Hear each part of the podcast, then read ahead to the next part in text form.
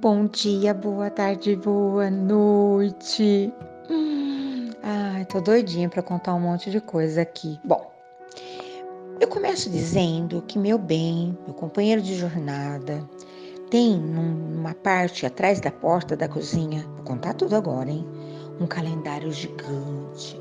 Todo final de ano ele providencia um calendário para daqueles que têm quadrados grandes para você colocar todas as observações. E ele marca pacientemente tudo que ele acha que pode, compromissos, etc e tal.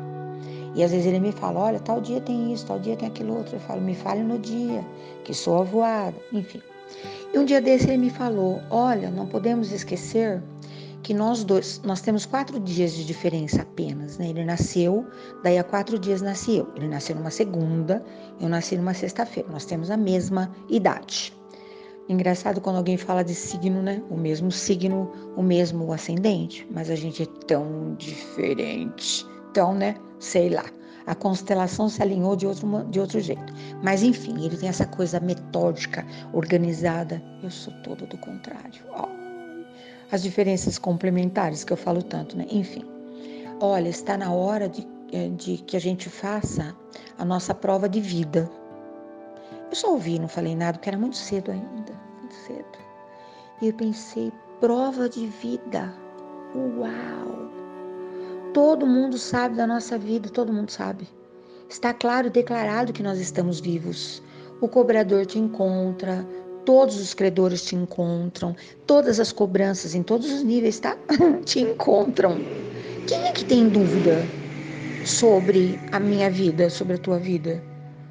Uma coisa eu concordo, tem gente que está por aí passeando, flanando, mas não está vivo, né? Enfim, mas não é disso que eles estão falando. É se você está de fato vivo, merecedor de algum benefício. Ai, que medo.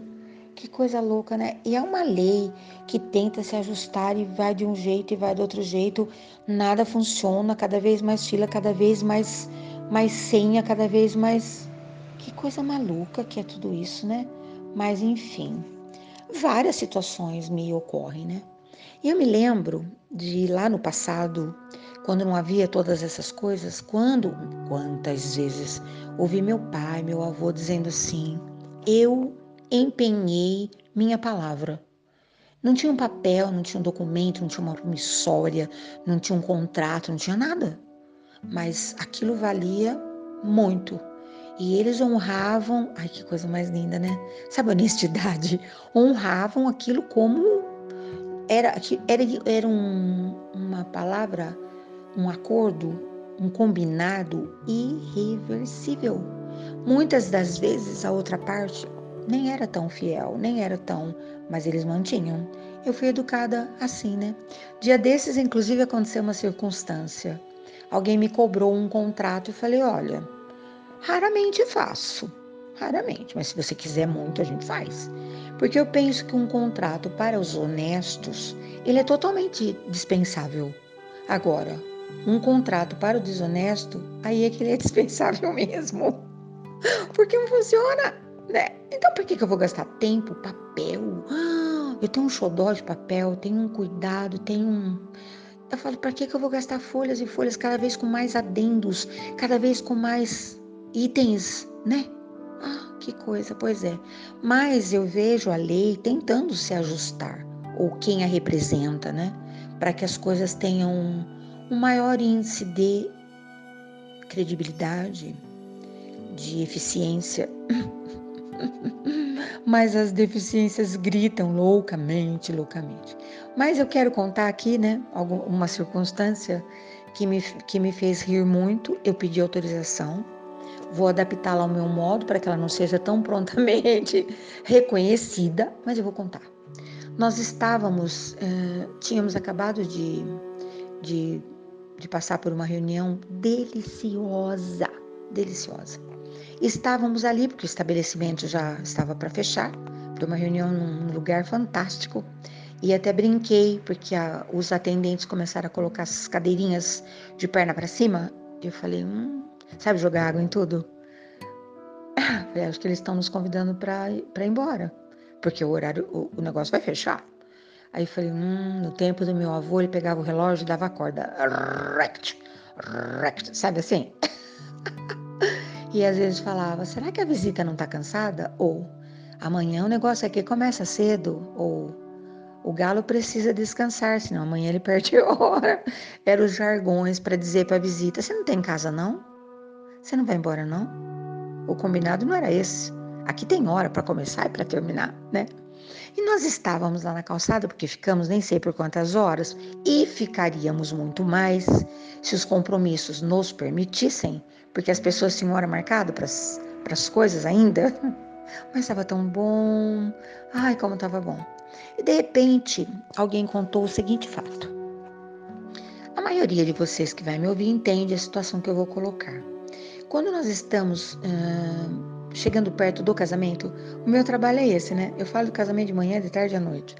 E estávamos dando aqueles toques finais, era um, um, um, o grupo, os envolvidos, uh, nos desenhando os finalmente daquela celebração, que me é extremamente preciosa. Eu tenho paixão por tudo isso. Quem me conhece sabe disso. Eu respiro o casamento, enfim. E torço muito para que eles sejam consistentes. Estávamos ali e a noiva contou que ela estava muito preocupada, tensa. Por quê? Ao mesmo tempo que ela estava cuidando do casamento, ela estava se preocupando onde é que ela ia colocar as visitas, quem que estava na lista, quem ela queria de fato que viesse, quem, quem, quem. Tudo isso demanda tempo.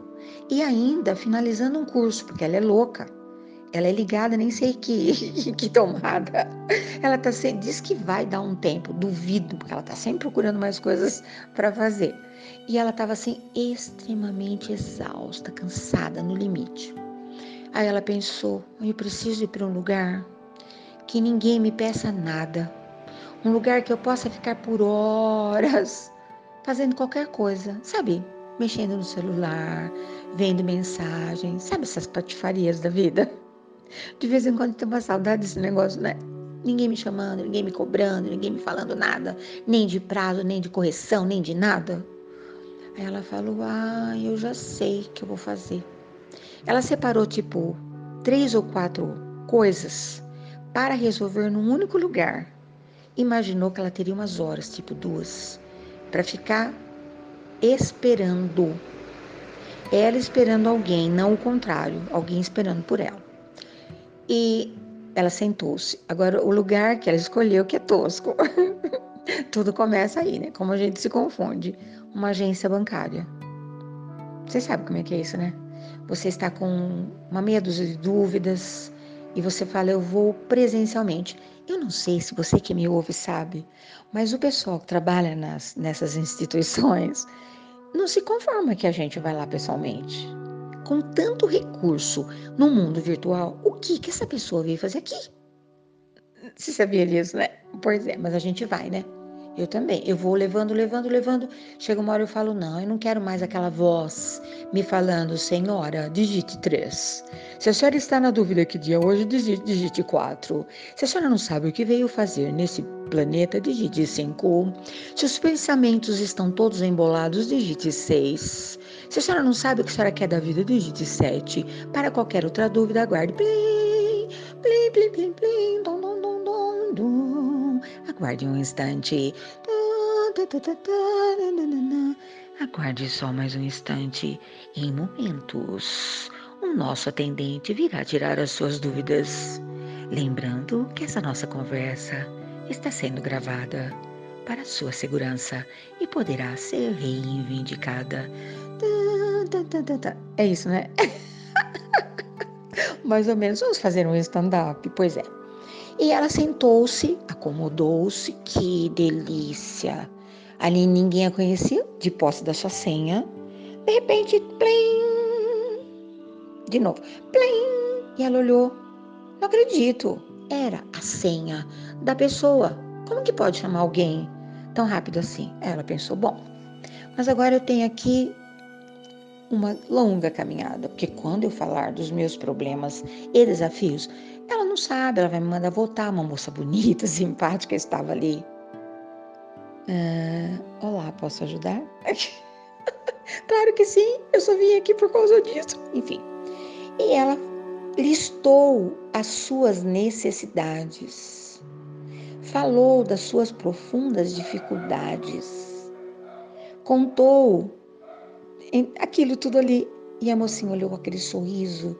Tem um pessoal agora que tem um sorriso, né? Eu não, acho que compra pronto, não sei, porque é uma. É majestoso. O que, que é aquilo, né? Dá uma vontade de catar o sorriso da pessoa, botar na cara da gente, né? Enfim. E a menina olhou para ela e falou: Me dê um instante. Ela pensou: Ah, agora então não era ela sentada, é aqui que eu vou tô pegar meu celular. Mas tá escrito lá na, no balcão: tem um, um lembrete, né? Pedimos encarecidamente, durante o atendimento, não use, não faça uso do celular. Não tem voz, mas a, o texto grita nos nossos olhos e passa a ter uma voz de locutor de FM falando pra gente não pegue o celular, não pegue o celular. Sabe que nem mãe fala, chega de celular. Para sua surpresa, para surpresa dessa amiga preciosa que tinha certeza que ia ter que voltar mais umas dez vezes, passar mais. Senta ali que nós vamos ver o que a gente faz com a senhora. Não. A menina voltou com tudo pronto. Onde? Que ela foi? Que ela trouxe a solução para todos aqueles problemas. E foi falando: olha, aqui assim, assim, assim tudo resolvido. Que raiva! Dessa eficiência. E nós estávamos ali na roda e ela contando com aqueles cabelos lindos encaracolados balançando no vento da noite gelada. E nós demos sugestões. Você vai ligar para a ouvidoria. Você vai ligar para o 0800, vai ficar horas passando de uma mão para a outra, de um, de um ouvido para o outro, vai contar o seu drama e vai falar: Eu não tolero essa alta eficiência. Quem é que botou aquela menina? Eu vou denunciar. o que, que aquela criatura está fazendo lá? Cumprindo meta, porque ela também tem tempo. Alguém está de olho naquela criatura gentil, porque ela tem que fazer aquilo com maior velocidade. Sabe quando a gente coloca na velocidade máxima? É um nervoso disso, que todo mundo fala assim, né? Olha, fazia tempo que eu não ria tanto, eu adoro, eu vivo falando isso. Quem consegue me fazer rir, eu amo. Aí a gente vai ao teatro para assistir um stand-up e a pessoa lá no palco, com aquela luz ligada somente nela, conta uma, uma, uma coisa dessa surreal a gente ri, a gente aplaude de pé porque a gente não acredita que exista. Agora eu te falo nesse momento e depois você me conte. Deveria ser a regra. O bom atendimento, a alta eficiência, o sorriso, a presteza, a gentileza, a compaixão, a empatia devia. É a exceção. Tanto é a exceção que chocou a minha amiga noiva e chocou a comunidade. Quase que montou. Sabe aquele grupo? Nós odiamos a alta eficiência. Nós não toleramos essa surpresa que nos acomete. Quem foi que inventou isso? Porque nós estamos acostumados a sermos maltratados, a sermos olhados com descaso, a voltar lá para o final da fila, uma vez, duas vezes, três vezes, né?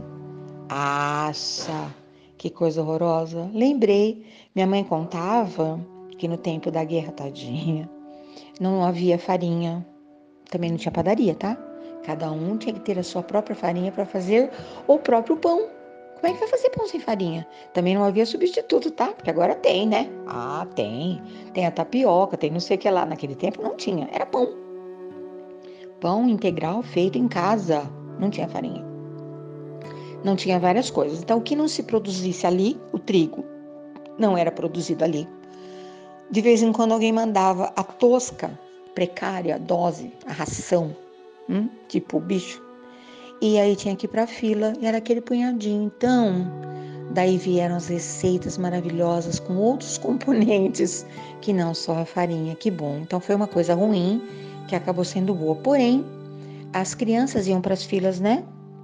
Porque eh, mais tarde alguém adulto substituiria. as crianças eram acordadas bem de madrugada, escuro, e iam para o lugar E que bom, alguém providenciava né, que isso, em alguns lugares nem isso existia.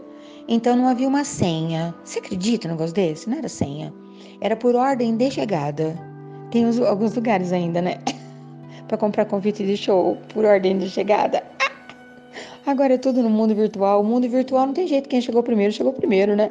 Então, tem quem fica, tem quem não fica, tem quem é, tem quem não é. É tudo. Olha, minha cabeça deu mil voltas agora. Pois é. Respeitava-se a ordem de chegada. E guardava-se lugar também com esse negócio. E aí chegava o adulto, e a criança ia para a escola e o adulto ficava ali. Geralmente era a dona de casa, por quê? Dona de casa não tinha nada para fazer, né? A minha mulher não trabalha, a minha mãe não trabalha. é isso. Então, essa tal de eficiência está clamando para realmente ter alta funcionalidade. Você não está acreditando, né? Vai acontecer. Ela já está passeando por alguns lugares que eu frequento. Hum, tem um povo bom de eficiência, hein?